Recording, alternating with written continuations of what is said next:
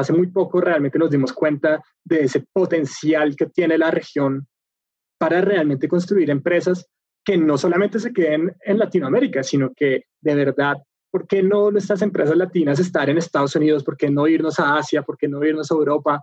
Y empezar a crear una nueva generación de empresarios latinoamericanos que se expanden por el mundo y que crean empresas latinas que están por todo el mundo.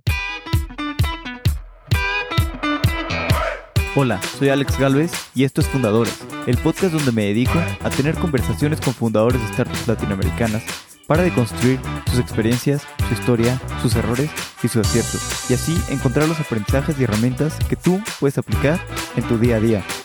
Bienvenido. Hoy estoy con Juan Pablo Pineda, fundador de Mensajeros Urbanos, una empresa de logística que se ha ido expandiendo, ya que al principio solo entregaban paquetes chicos y hoy en día entregan cualquier cosa, gracias a que tienen motos, camiones y todo tipo de vehículos. En la entrevista hablamos de varias empresas que ha fundado, la primera cuando estaba en bachiller, la segunda Startbull cuando estaba en la universidad, que vendió, y actualmente Mensajeros Urbanos, empresa que opera en México y Colombia, y que busca conquistar toda LATAM. Hablamos de la importancia de seguirse preparando y seguir aprendiendo para poder seguir creciendo al ritmo que crece la empresa. Espero que disfrutes esta entrevista. Juan Pablo, bienvenido a Fundadores. Muchas gracias, Alejandro. Placer estar acá. Me gustaría empezar preguntándote acerca de, tu primer emprendimiento, eh, Col de Flores, que fue cuando estabas en, bachillerato. La verdad es que súper joven, ¿no? Para estar pues, ya creando una empresa y todo.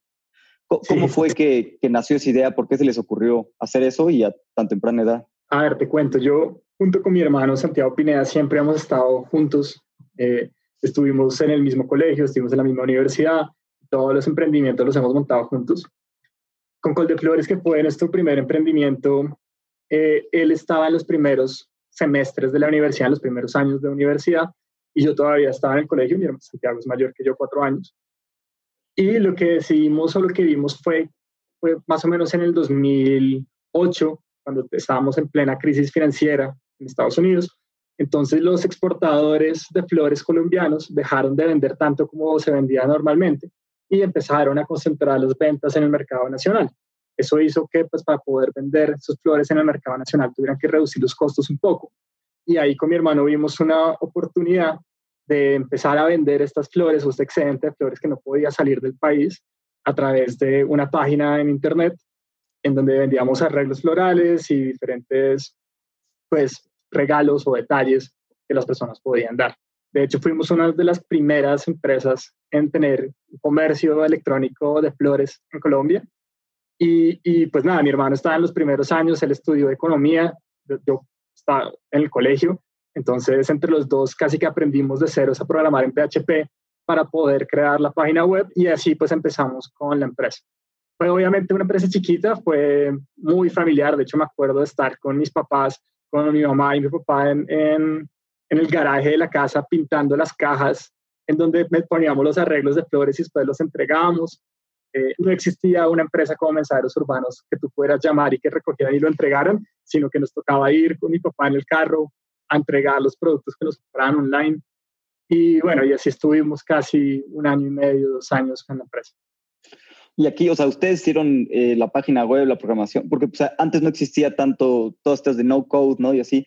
Sea, aquí dijeron, vamos a hacer esto y bueno, pues no sabemos programar, pues aprendemos, ¿no? ¿O qué? Sí, de hecho, eh, no, no, no, existía eso. En el, en el, 2007, 2008 todavía no estaba muy, muy de moda eso. El lenguaje predominante era el PHP. Eh, entonces, pues lo que hicimos fue aprender, aprender muy por encima y lograr cómo montar una página en donde se pudieran comprar las cosas y mostrar los productos. Obviamente hoy en día uno ve esa página y uno diría, sin diseños, sin un montón de cosas, pero pues funcionó y, se hicieron un número de eventos interesantes. ¿Y, qué pasó después con, con Col de Flores? Lo que terminó ocurriendo fue que el mercado otra vez empezó a reactivar un poco. Entonces los exportadores de flores empezaron a volver a, a importar las flores y empezar a venderlas por fuera del país.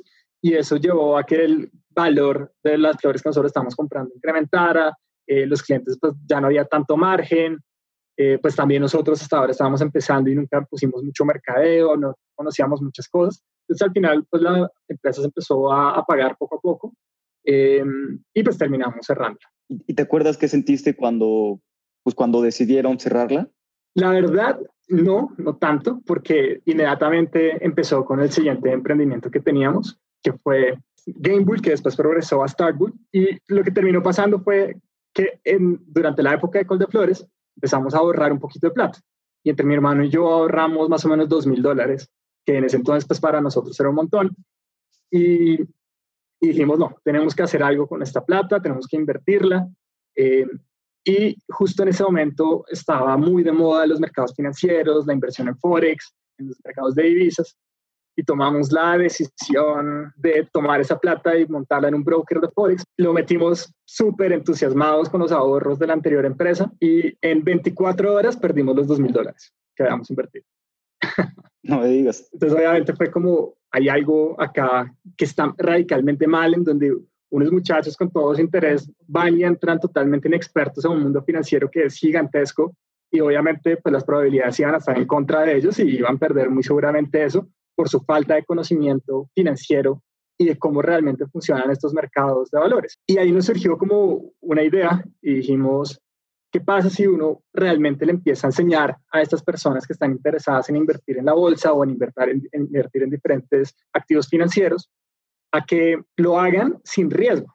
Es decir, que puedan simular como si lo estuvieran haciendo, pero con una moneda virtual, por ejemplo, pero con los movimientos reales, con la información real, en vivo, de lo que realmente está pasando en los mercados.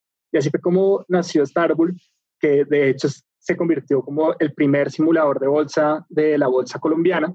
Nuevamente pasó lo mismo, tratamos de cotizarlo con una empresa tercera, cuánto costaba programar, porque dijimos, bueno, programar una página web de venta de flores es medio fácil, pero programar un simulador de bolsa que tiene que hacer web scrapping y recoger la información en diferentes lugares, eh, pues ya sonaba como big leaks y cotizamos y pues el valor nuevamente era exorbitante, ya no teníamos la plata porque la habíamos perdido en la inversión de Forex y nuevamente la decisión fue, vamos, acá yo ya estaba en la universidad y pues vámonos a la, a la biblioteca de la universidad, aprendamos nuevamente a programar bien y desarrollamos nuevamente nosotros la aplicación inicial del simulador de bolsa. Y bueno, acá fue una experiencia espectacular, de hecho duramos cinco años en Starbull empezamos a aplicar a diferentes proyectos de emprendimiento. En ese momento empezaron a, existir las primeras aceleradoras de negocio en Latinoamérica. Entonces existió, se creó Startup Chile, que fue pues, en su momento un gran boom. Nosotros fuimos la primera generación de Startup Chile que quedó, los primeros colombianos en quedar en, en el proyecto, en el programa, perdón. Y en, más o menos en el 2011 estuvimos y fuimos a Chile. Pues allá conocimos mucha gente, aprendimos muchísimo Después aplicamos al BVA Redinova, que era otro proyecto de, otra aceleradora de emprendimiento, una en Sao Paulo y otra en Madrid. Quedamos finalistas en la de Sao Paulo, pero no ganamos y ganamos en la de Madrid. Ahí recibimos una inversión por parte del BVA en la empresa. Y luego cuando nos volvimos a Colombia, eh, estuvimos en Guaira, que es la aceleradora telefónica. Y bueno, ahí estuvimos con la empresa, nos fue muy bien, la verdad fue un aprendizaje espectacular. Llegamos a tener casi 60 mil usuarios sin gastarnos un solo peso en publicidad y mercadeo, todo fue orgánico y pues lamentablemente al final tuvimos unos problemas en la adquisición de la información con la Bolsa de Valores de Colombia y pues al final nos vimos forzados a uno de nuestros grandes contratos acaba de caer, fue un momento difícil y pues salió una oportunidad de vender la empresa a uno de nuestros clientes en Chile y pues la tomamos y así pues acabó Starbull cinco años después de que lo creáramos. Y aquí, ¿cuándo decidieron que el momento indicado para hacer el equipo más grande? En, en total el equipo era relativamente chiquito y de hecho es asombroso lo que se logró con el tamaño del equipo. Llegamos a ser en el máximo momento seis personas, que en su mayoría eran programadores y diseñadores. Entonces fue un, emprendimiento súper interesante porque fue totalmente enfocado a producto. Entonces, como te dije, no hicimos mercadeo, en parte porque ni siquiera conocíamos y hasta ahora estamos aprendiendo nosotros. Pero lo que sí sabíamos es que teníamos que hacer un producto espectacular. Y a eso se enfocaba la empresa todo el tiempo. Y yo creo que fue gracias a ese enfoque de Product Centric que logramos llegar a tener un crecimiento orgánico y de voz a voz a pesar de no haber hecho mercadeo. ¿Y, qué aprendizajes les dejó este emprendimiento? ¿Qué crees que, hubieran hecho diferente tal vez? Invertir en mercadeo. Creo que definitivamente, pues obviamente tener un gran producto es muy bueno, pero tienes que aprender a llevarlo y comunicarlo y que haga el match perfecto con la persona entonces, que lo necesita. Eso es fundamental. Creo que no nos enfocamos mucho en el modelo de negocio.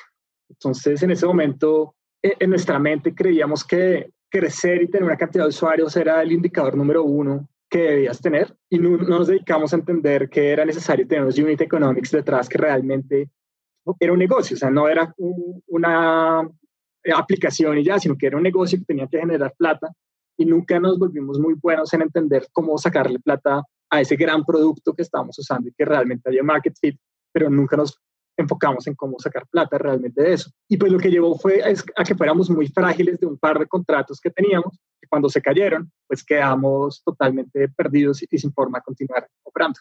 Y, aquí cuando, cuando vendieron la empresa, seguías, seguías en la universidad, ¿recuerdas cómo fue pues, el sentimiento de, pues de haber recorrido cinco años con la empresa, venderla y pues tener el, dinero, ¿no? Cuando te transfieren pues, a la cuenta bancaria y verlo ahí, este, pues, un poco qué fue el sentimiento de, pues, de ti, de, Santiago y de todo el equipo. La verdad, fue un sentimiento 100% de derrota, en donde nosotros nos veíamos con esa empresa a futuro, muchos años creciendo, eh, pues le habíamos dedicado toda mi universidad, literal, desde el primer semestre hasta el último semestre se lo dediqué a la empresa. Cuando mis amigos se iban de fiesta, cuando salíamos a vacaciones, yo me quedaba trabajando, eh, no tuve un solo mes de vacaciones en toda la universidad por estar enfocado en la empresa. Y pues al ver que todos esos cinco años de trabajo se acababan, eh, obviamente no como tú esperabas, fue complicado, pero a la vez pasó algo positivo y era que en todo ese proceso, que, o pues en todas esas aceleradoras, en las reuniones, en, las, en los meetings en los que estábamos, terminamos conociendo mucha gente. Y justo ocurrió que en ese momento en el que acabamos de vender Starbull, dos compañeros nuestros estaban con la idea de hacer una mensajería a través de redes colaborativas. Entonces, cuando ellos se enteraron que nosotros acabamos de cerrar y vender la empresa, nos dijeron, oiga, ¿por qué no se viene de una acá?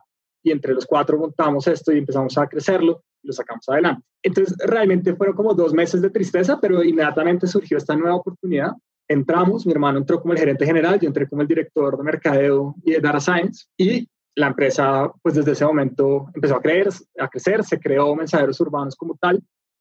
Y pues nada, empezó esta gran etapa de otros cinco años en los que llevamos desde que esto ocurrió, en donde hemos tenido un crecimiento, todos los aprendizajes que tuvimos en el pasado eh, nos sirvieron para tomar buenas decisiones y para yo, lograr llevar a mensajeros urbanos a lo que es hoy en día y pues seguramente a lo que será en los próximos 20 años. ¿Y, cómo fue aquí Mensajeros Urbanos? ¿Hicieron un MVP sencillo o algo para validar el mercado? ¿O dijeron, no, pues ya de full vamos y, crear tecnología robusta? La, historia de Mensajeros es bien interesante porque ha sido como una historia de progresos y crecimiento. Entonces, al comienzo, la idea que se tuvo realmente era decir, vamos a hacer la mensajería de pequeñas pymes y empresas a través de una aplicación y un modelo similar al de Uber. Entonces, lo que habían era una serie de motos que cuando alguien necesitaba erradicar una factura, enviar un documento, enviar plata, o una pequeña pyme o una pequeña empresa lo necesitaba, pues se conectaba y solicitaba a mensajeros urbanos.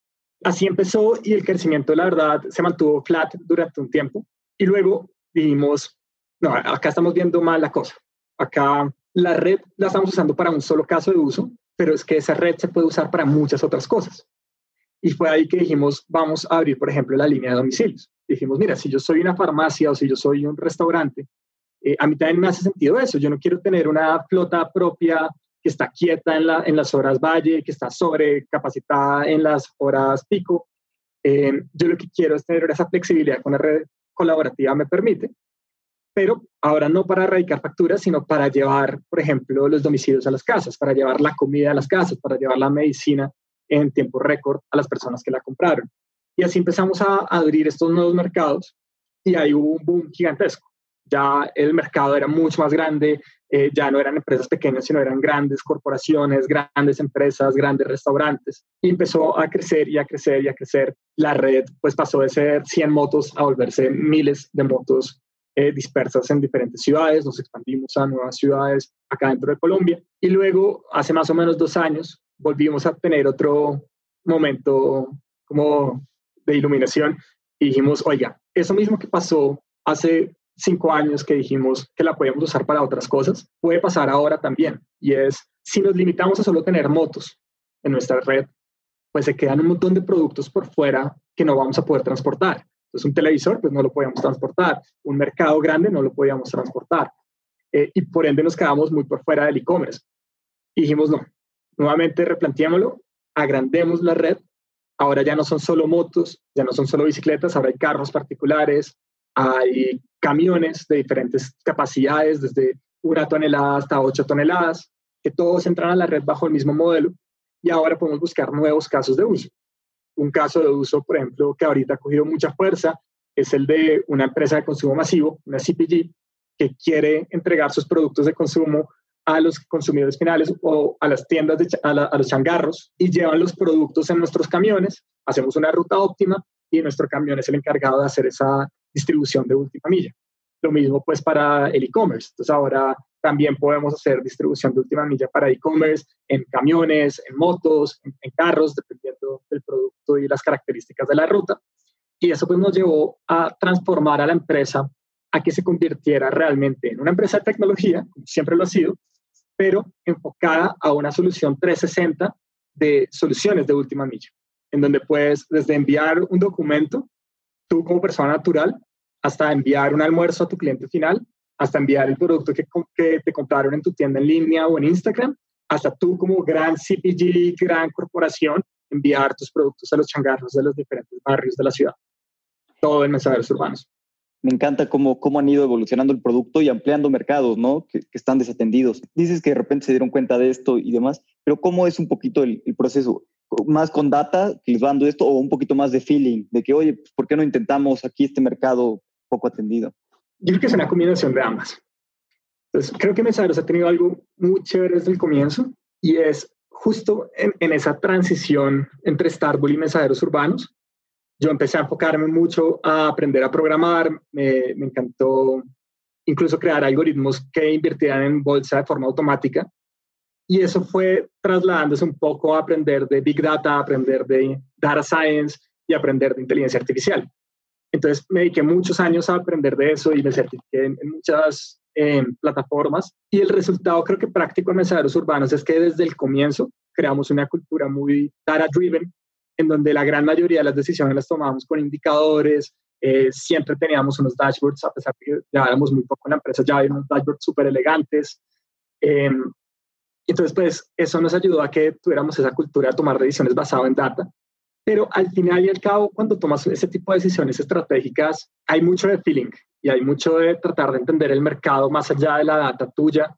Tampoco es que tengas grandes toneladas de data externa con la que pudieras pronosticar el mercado global, entonces, al fin y al cabo, sí terminó siendo mucho de, feeling y de, entender más o menos hacia dónde iba el mercado y en dónde realmente habían posibilidades de crecimiento. Sí, la, data es muy importante, pero no puede ser todo con, pura data, ¿no? No es suficiente porque no, va a cubrir todo lo que existe. ¿Y, cómo es un poquito el, pues el, conseguir eh, las motos y todos estos eh, gig, gig workers con la competencia de pues, tantas otras empresas que, pues, que están peleando la misma fuerza laboral, Rappi, Pickup y, y seguro hay otros. De hecho fue muy interesante porque Mensajeros Urbanos empezó incluso un poco antes que Rappi, uno o dos años antes. Y cuando llegó de Rappi, eh, pues obviamente fue una gran agitación de esta empresa que cada vez levantaba más y más y más plata, que de alguna manera estaba medio cercano a nuestro modelo. Hubo mucha discusión de si hacíamos un modelo igualito a Rappi eh, y nos poníamos a competir contra ellos. La decisión, gracias a Dios, fue ni locos, vamos, nos enfocamos en la parte logística, somos una empresa de tecnología enfocada en logística, no somos un marketplace. Eh, bueno, esa decisión fue pues creo que muy acertada, pero pues obviamente siempre hubo la competencia por el, el rider, por la persona y por la red como tal. Nuestro foco siempre fue entender en dónde estábamos y fue, obviamente no tenemos el capital que puede tener un Rappi, pero tenemos la demanda, que es importante, tú no puedes crear una red si no tienes la demanda de esas tareas logísticas que los riders toman. Y tenemos que enfocarnos mucho en ellos, en que ellos estén felices, que de retenerlos, que les guste, que es mensajeros urbanos. Y cuando logras generar esa cohesión dentro de tu red, se genera un voz a voz nuevamente, parte de lo que habíamos aprendido en Starbucks.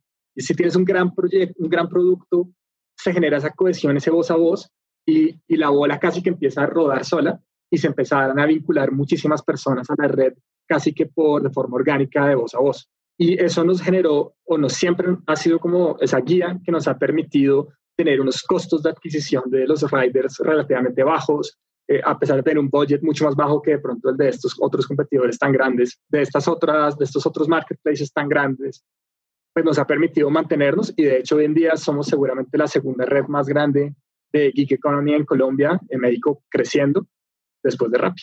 Buenísimo, sí, sí, qué, qué bueno que no compitieron contra Rappi, porque pues está difícil, ¿no? Competir con, con tanto dinero. Así es. ¿Y, y qué dificultades sientes que, que han tenido pues, en todo este camino de, de mensajeros urbanos? ¿Como, ¿Como emprendedores o como empresa?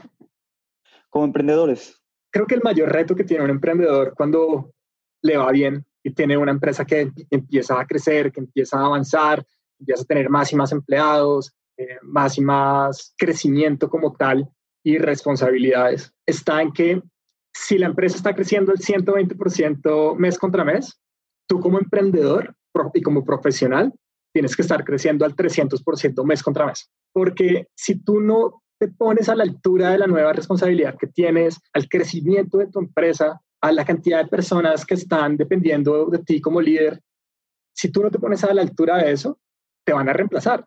Y por más founder, por más creador que seas, si no haces un buen trabajo, pues eventualmente estás generando un daño.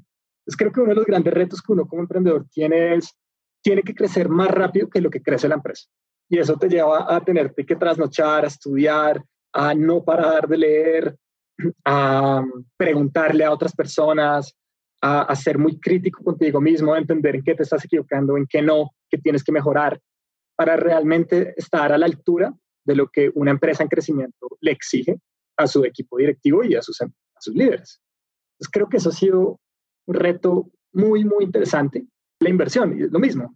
Entre más avanzada la serie que estás levantando, es más difícil te cuestionan más, te retan más a ti como emprendedor, te cuestionan mucho más a ti, a ti como emprendedor si realmente estás a la altura. Como, ok, logró tener una empresa muy bien, que le fue muy bien en Colombia, ahora serán capaces de tener una empresa regional, después serán capaces de tener una empresa internacional y, y lo van a cuestionar. Y tú tienes que ser capaz de decirles, sí, sí soy capaz y voy a seguir estudiando y aprendiendo lo que sea necesario para lograr seguir a la altura y al mismo crecimiento que la empresa. ¿Y, cómo haces esto para crecer al, al 300%? Suena, fácil, pero, pero pues no lo es. Creo que eso es muy personal. En mi caso, lo que he encontrado es todo el tiempo libre o la gran mayoría del tiempo libre que tengo lo dedico a leer o lo dedico a ver cursos. Y eso ha sido una constante desde hace cuatro años, cinco años que realmente empezamos en este mundo. Entonces, ya no veo televisión, casi que me dedico mucho a aprender y a seguir aprendiendo. Eso es muy importante, pero también, como te decía, es muy importante cuestionarte a ti mismo y lograr identificar tus debilidades para precisamente dedicarle la mayor cantidad del tiempo a esas debilidades. Entonces, tratar de decir, ok, ¿qué le hace falta al contable Pineda de hoy para que en cinco años sea capaz de manejar una empresa internacional? Entonces, muy seguramente pues habrá un desconocimiento en estructuras organizacionales globales, habrá un desconocimiento en de pronto liderazgo de equipos AAA, que eso te exigen cada vez más, y, y de alguna manera tratar de organizar tu línea de aprendizaje e, en esos temas que de pronto identificaste que te hacían falta. Obviamente, pues el día a día también es fundamental, interactuar, estar pendiente, aprender de las demás personas. Sí, sin duda es importante seguir eh, aprendiendo, seguirte preparando pero también algo que sucede mucho es el, el burnout entre, entre emprendedores. Ahorita que comentabas cuando ibas en la universidad que todos tus breaks, todos tus descansos los usabas para seguir trabajando, este, casi no salías, seguías trabajando. Pues, ¿qué me dices? o sea, está muy bien seguirse preparando y todo, pero pues también creo que es importante tener los descansos suficientes, ¿no? Para pues, recargar energías y, y, poder seguir creciendo. ¿Qué me dices de, de, la parte de descanso, sobre todo tú que te, pues, acabaste una empresa, ¿no? cuando pues, apenas estabas en, en, bachiller, y luego la siguiente, y luego apenas eh, acabando pues, otra vez le, la siguiente. Creo que es cuestión de conocerse a uno mismo y de entender cuando uno está cerca a esos burnouts o a esos límites. Creo que una de las ventajas que quizá yo he logrado identificar que tengo, y seguramente también se debe a que empecé muy joven y todavía soy muy joven, entonces tengo mucha energía, es que aguanto mucho y de hecho desde que entramos a, desde que entré a mensajeros he tomado una semana de vacaciones. Entonces sé que aguanto mucho, pero también estoy muy pendiente y cuando me doy cuenta que estoy llegando a unos puntos de estrés muy altos o de muchísimo trabajo, también sé cómo apartarme un rato de las cosas y darme tiempo a calmarme, a organizar, a tranquilizarme para otra vez volver con fuerza. Entonces, si tú te conoces a ti mismo, eres capaz de saber cuándo es hora de unas vacaciones. Por ahora no ha sido hora, pero cuando será, creo que el próximo año me tomaré un par de vacaciones después de este año tan pesado, pero es muy importante conocerse a uno mismo. Justo eso te iba a decir, es importante conocerse a ti mismo, pero ¿has tenido burnout o algo así, o cercano a burnout en, algún momento? No, la, la, verdad, no, y espero darme cuenta rápido cuando sea el momento para tomarse unas vacaciones. Ahí tengo hartas guardadas. Bueno, eh, cambiando un poquito de, tema y hablando de, pues, de, la pandemia en la que estamos eh, actualmente, creo que algunos de los grandes ganadores han sido el e-commerce y pues en específico la logística del e-commerce. Supongo que han tenido un crecimiento muy acelerado estos meses y eso conlleva también eh, muchas dificultades. ¿Cómo le han hecho para mantener pues, en este crecimiento tan acelerado pues, la calidad del producto con, con sus clientes y, y con las entregas? Sí, ha sido sin duda alguna un reto gigantesco Creo que la mejor respuesta a esa pregunta es el equipo. Y nosotros tuvimos la fortuna de que esto, este momento de, tan exigente, que si bien era muy bueno porque crecimos mucho, pues obviamente puso presión sobre todos los procesos, sobre la operación, sobre la logística. Y tuvimos la fortuna de haber construido un equipo espectacular, totalmente comprometido, que se puso la 10 en estos momentos de máxima exigencia y se dedicaron a solucionar las cosas, a organizar, a mejorar los procesos, a hacer todo lo que tendríamos que hacer para realmente acomodarnos a este incremento en la demanda que tuvimos y a estos retos que obviamente nos encontramos con el COVID. Entonces, definitivamente si uno tiene un equipo motivado y muy, muy bueno, uno es capaz de, de sobrepasar ese tipo de retos que hoy fue el COVID y mañana o en dos años será otra cosa pero la única constante que te va a aumentar las probabilidades de salir airoso y exitoso es tener un gran equipo. ¿Y cómo le haces para, porque el, talento está muy peleado, cómo le haces para tener un gran equipo y pues atraer el, el mejor equipo contra pues, todas las demás empresas tecnológicas que hay en, en Colombia?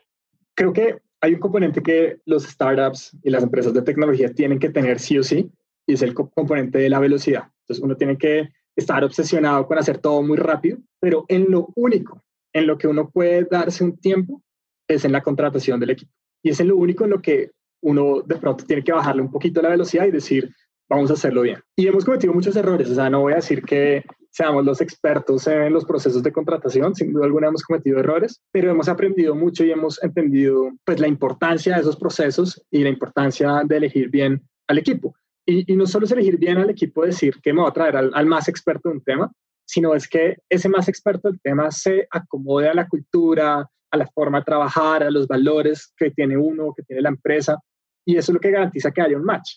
Porque creo que eso nos ha pasado y le ha pasado casi a todos los emprendimientos muy seguramente, que traen a un gran experto en un tema, pero al final no hay match, no, no se logra generar esa dinámica que uno quiere generar y que uno espera que se genere que pues va a ser fundamental como una ventaja incluso competitiva versus tus competidores. Entonces, definitivamente hay que dedicarle tiempo a tener unos buenos procesos, a conocer a las personas, a tomar decisiones adecuadas de contratación y una vez entra a cultivar eso, a seguir pendiente, a motivar, a lograr transmitir esa misma energía y esa misma motivación que uno tiene en la empresa, que eso no se lo quita a nadie, transmitírselo al equipo de uno para que ellos mismos lo vivan. Y cuando logras eso, y fuera de eso son personas muy inteligentes y muy buenas en lo que hacen, tienes un equipo que va a ser capaz de afrontar ese tipo de retos.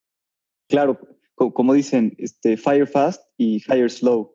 ¿Y hacen algo especial en su proceso para, para revisar que la cultura haga match? O sea, que no solo tenga las cualidades, sino pues, que sea el fit cultural. De, de, hecho, creo que hasta hace poquito estamos aprendiendo esto que te estoy diciendo. Es como una lección recién aprendida. estamos en ese, como fortaleciendo el equipo de people para crear esos procesos que garanticen o que aumenten las probabilidades de, del éxito durante esa contratación. Entonces, pues no es que haya una receta secreta a esto, la verdad. Creo que depende mucho. Lo que hemos tratado de hacer es involucrarnos al comienzo mucho en las contrataciones de diferentes niveles, mi hermano y yo, y tratar de que los líderes entiendan también lo que uno busca y como esas heurísticas que se generan en el cerebro para contratar a una persona y uno entender cuando alguien es bueno y cuando hace macho, cuando no, y tratar de transmitirles esas heurísticas a los diferentes líderes para que ellos también lo vayan teniendo en cuenta en la medida en la que va descendiendo la contratación dentro de la organización. Entonces, es como la versión que hemos realizado hasta este momento, pero el ideal es que tu proceso de people y de recursos humanos ya no sean heurísticas, sino que sean procesos establecidos que, aunque, pues, que sean como frameworks que ayuden a que la gente lo haga. Y creo que en eso estamos trabajando ahorita. Y, y bueno, obviamente hay muchos problemas en cualquier empresa y todo, eh, y, es difícil, ¿no? Sobre todo al crecer tan rápido como, pues, como están creciendo y como deben de crecer las empresas de tecnología para lograr pues, ganar el mercado y todo. Supe que tuvieron eh, un, problema en 2019 de un eh, data breach.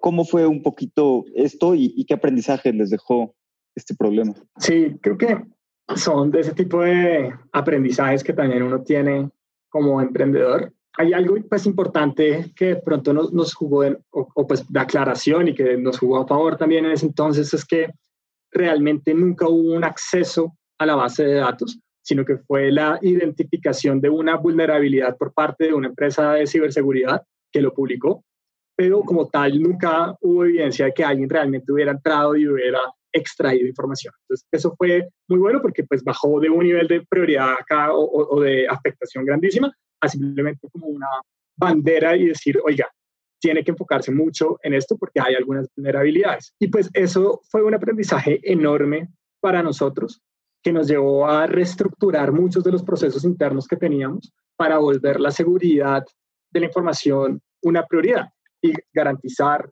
que en ningún momento se generaran procesos que abrieran vulnerabilidades sin que uno se diera cuenta. Eh, entonces, de alguna manera, pues eso nos enseñó mucho, nos dimos cuenta de la importancia de traer consultores externos que hacen análisis y hacen ethical hacking sobre las plataformas para entender precisamente uno, uno como creador del producto cree que es perfecto todo y que no pasa nada, pero cuando traes a un tercero, el tipo va a decir, oiga, no, espérese que, que de pronto acá o de pronto esto no lo hizo tan bien.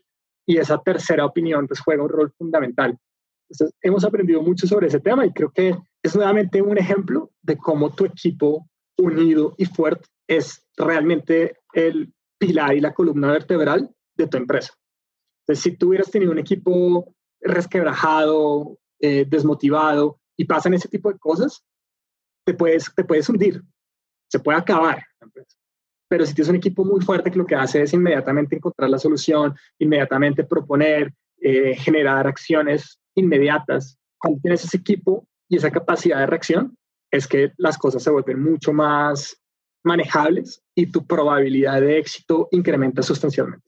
Porque ese tipo de, de inconvenientes los vas a tener, ¿no? Entonces, eh, en ese entonces el problema de vulnerabilidad, hoy el COVID, mañana nuevamente pasarán mil cosas. O sea, parte de la constante de tener una empresa es esa incertidumbre de factores externos que te pueden atacar. Y tú no puedes en muchos, en muchos momentos se salen de tu control. Por ejemplo, el COVID, pues, ¿quién iba en la vida a pensar que eso se podía pronosticar?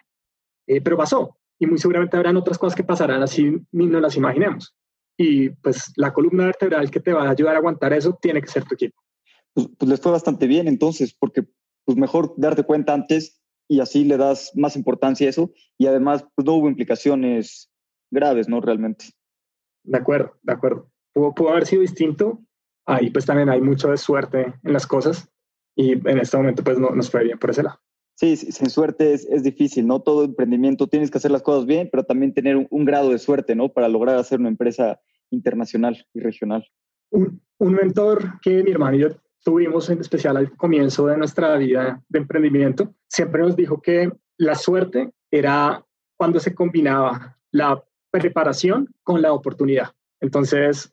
Sí, la suerte influye, pero tú haces tu propia suerte. Exacto. Y si, tú no estás preparado, puede que tengas muchas oportunidades a tu alrededor y no las vas a saber aprovechar. Sí, o ni las vas a poder ver, ¿no? Porque no estás preparado. O no las vas a poder ver algo que me, encanta de Colombia de los últimos años es que ha crecido muchísimo como, como hub de emprendimiento. este, veo muchísimos emprendedores y, cada vez pues, más empresas salen de Colombia y, muchos emprendedores haciendo, haciendo cosas regionales. Y he visto que gran parte estudió en la Universidad de los Andes. Vi que, vi que tú también estudiaste en, la Universidad de los Andes. ¿Crees que, ¿Crees que hay algo diferente y que se respire un poquito cultura, emprendimiento, o bien que veas otros emprendedores? Es que en tu caso es un poco distinto porque ya estabas emprendiendo desde, desde pequeño, pero pues que veas otros emprendedores de, de otras generaciones, todos haciendo sus emprendimientos que te impulse más a, pues, emprender. Sí, sí, sí. pues la verdad no me había hecho esa pregunta. La Universidad de los Andes pues siempre ha sido eh, resaltada por tener grandes empresarios y esto no es como de, de, los emprendedores digitales, sino desde muchos años atrás. Pero más allá de la universidad no, creo que pues Colombia y de hecho creo que también en general Latinoamérica tiene una cultura de gente muy capaz, obviamente, pero también con una actitud muy pro riesgo, pro salir adelante, de guerreársela, como lo llamamos acá en Colombia. Y eso es lo que uno necesita en los emprendimientos. Y ese es como el, el pilar inicial con el que uno empieza a ver diferentes empresas crecer. Y si uno se fija en los emprendedores, otra de las variables que tienen en común, de pronto, pues más allá de la universidad, es esa, es esa cultura de, de, resiliencia, de salir adelante, de ganas de éxito. Y eso es muy latinoamericano. Y yo creo que nunca o hasta hace muy poco realmente nos dimos cuenta de ese potencial que tiene la región para realmente construir empresas que no solamente se queden en Latinoamérica, sino que de verdad, ¿por qué no nuestras empresas latinas estar en Estados Unidos? ¿Por qué no irnos a Asia? ¿Por qué no irnos a Europa? Y empezar a crear una nueva generación de empresarios latinoamericanos que se expanden por el mundo y que crean empresas latinas que están por todo el mundo. Y, y uno se llena de orgullo y de mm, esperanzas de este sueño que estoy pintando acá al ver esta nueva generación de emprendedores y de empresarios latinos que en serio están con esa visión y que para ellos no existen barreras. O sea, no es como, no, voy a, a quedarme en Colombia y es una buena empresa. Que muchos empresarios colombianos lo hicieron y les fue muy bien y tienen grandes empresas colombianas, pero no es suficiente. Hay un mundo enorme globalizado que tenemos la capacidad de expandirnos y tenemos un mercado gigantesco que podamos atacar.